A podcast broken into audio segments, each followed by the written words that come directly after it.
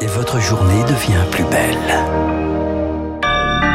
Merci d'écouter Radio Classique, il est 8 heures.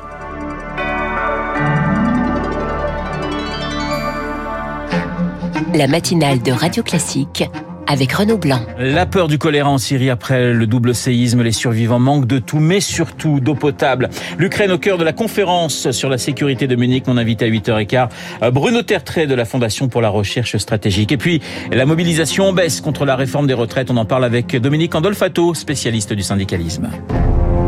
Radio classique. Et le journal de 8 heures nous est présenté par Lucille Bréau. Bonjour Lucille. Bonjour Renaud, bonjour à tous. L'urgence sanitaire en Syrie après le double séisme. Quand une catastrophe en prépare une autre, alors que le double séisme a déjà fait plus de 41 000 morts en Turquie et en Syrie, ces rescapés sont encore des millions à attendre de l'aide. En Syrie, l'OMS regarde avec inquiétude l'évolution de la situation sanitaire. Des millions de sans-abri manquent d'eau potable, de sanitaires et sur le terrain, les ONG sont inquiètes, Rémi Pister. Dans le nord-ouest de la Syrie, Thomas Jani, responsable de Solidarité internationale dans la région, multiplie les convois de camions remplis d'eau en bouteilles. L'urgence, c'est de fournir une quantité minimale pour les 6 millions de réfugiés qui vivent dans des camps.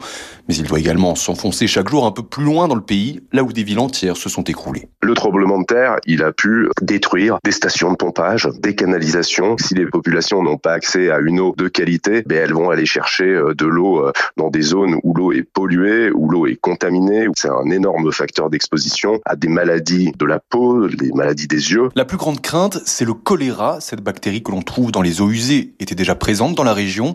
En Syrie, au moins 45 000 cas sont déjà recensés. Ce chiffre pourrait exploser dans les prochaines semaines, selon François-Xavier Veil, directeur du Centre national de référence du choléra. Ça se propage à la vitesse d'un feu de forêt. Le Yémen, on a eu plus de 2 millions de cas. Les gens mouraient de déshydratation. Donc il faut intervenir le plus rapidement possible, rétablir l'eau potable, augmenter le niveau d'hygiène, puis on peut donner des antibiotiques pour casser la transmission. Côté turc, où les canalisations d'eau ont également été endommagées, pour le moment le choléra n'est pas présent, mais les autorités craignent le pire. Des relevés bactériologiques sont effectués chaque jour dans les sanitaires temporaires, car le risque, c'est qu'un réfugié syrien ou un travailleur humanitaire transporte la bactérie sur le sol turc. Le décryptage de Rémi Pfister, les Nations Unies, elles lancent un appel à l'aide pour collecter un milliard de dollars pour les deux pays. Cela couvre seulement trois mois d'assistance. Lucille, l'Ukraine au cœur de la conférence sur la sécurité de Munich. Une grand-messe qui, ressemble, qui rassemble chaque année 150 représentants gouvernementaux. Tête d'affiche aujourd'hui Emmanuel Macron et le chancelier allemand Olaf Scholz. Près d'un an après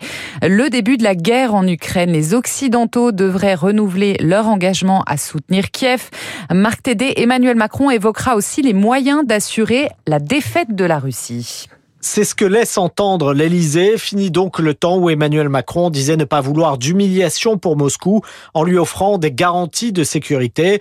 Le président français s'est par ailleurs jusqu'à présent contenté d'évoquer la victoire de l'Ukraine en évitant de mentionner la défaite de la Russie. Une prudence mal perçue à Kiev, mais un changement rhétorique viendrait parachever un rapprochement avec son homologue ukrainien. Reçu à Paris la semaine dernière, Volodymyr Zelensky reconnaissait qu'Emmanuel Macron avait changé, lui attribuant même au passage un rôle moteur sur la question des livraisons de chars. Mais cette conférence de Munich sera également marquée par les tensions entre Washington et Pékin, exacerbées par la question du survol des États-Unis par un ballon chinois. Tout en restant ferme sur le sujet, le président américain Joe Biden a dit hier qu'il envisageait désormais de parler à son homologue chinois Xi Jinping. Marc Tédé, un nouveau paquet de sanctions contre Moscou est également à l'étude. Les chefs de la diplomatie du G7 en discuteront demain à Munich. 8h04 sur Radio Classique, la réforme des retraites. Dernières heures de débat à l'Assemblée. Quoi qu'il arrive à minuit ce soir, le texte partira au Sénat. Les départs reprennent à 9h. Presque aucune chance d'arriver à l'article 7. Sur le recul de l'âge légal de départ à 64 ans, il reste 4 articles et 3000 amendements à étudier avant.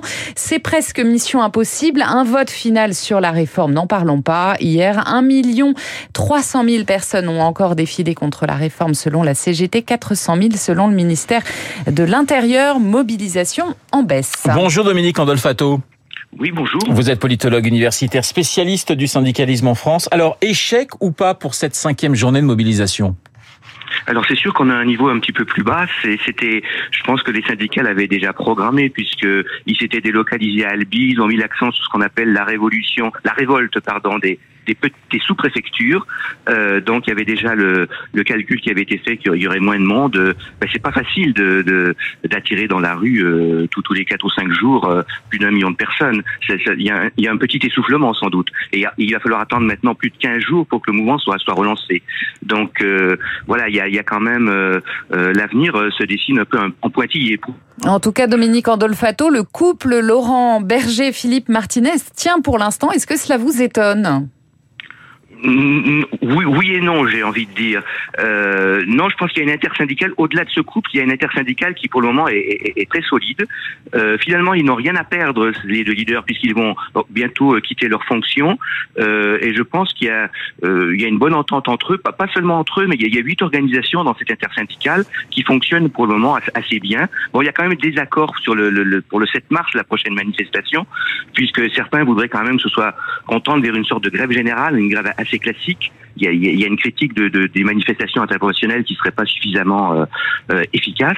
Mais bon, la plupart de, des membres de l'intersyndicale, notamment la CFDT et, Martinez aussi, euh, sont plutôt favorables à une journée plutôt classique pour le, le, le 7 mars. Alors justement, Dominique Andolfato, vous parliez de cette journée du, du 7 mars. On entre tout de même dans une nouvelle phase puisque on parle d'une France à l'arrêt, hein, dixit les organisations syndicales. Donc c'est, on, change, j'allais dire, de stratégie?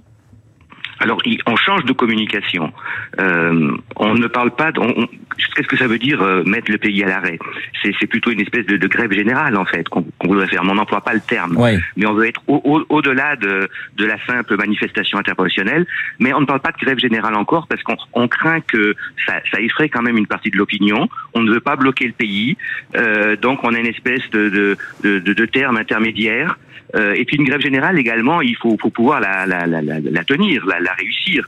Et, et, si euh, ça, ça ne marche pas, comme les manifestations, là, elles attirent du monde, mais c'est pas non plus, il n'y a pas un effet. Euh, certains parlent d'un effet blast, d'un effet, d'un effet de souffle euh, qui qui surprendrait tout le monde. Il n'y a, pas cet effet encore. Et donc la grève générale pourrait ne, pas fonctionner. Donc on, on, on, on, préfère parler pour le moment de de, de mettre à l'arrêt le pays Bon, c'est une, grève générale qui ne veut pas dire son nom, c'est une sorte d'euphémisme, mais c'est une certaine gradation aussi. On essaye de, de monter par rapport aux, manifestations interprofessionnelles. Mais ce sera probablement surtout une manifestation interprofessionnelle, un peu comme les autres finalement.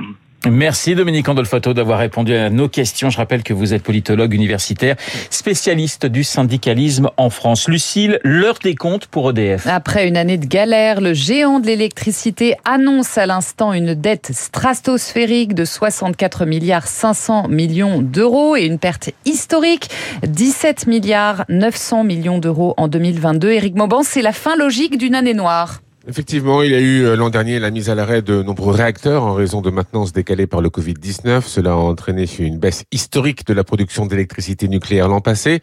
Une situation d'autant plus compliquée qu'EDF est obligé de vendre à ses concurrents une partie de sa production à un prix bloqué inférieur à celui du marché. Le groupe a par ailleurs dû mettre en place le bouclier tarifaire imposé par l'État pour protéger le pouvoir d'achat des consommateurs.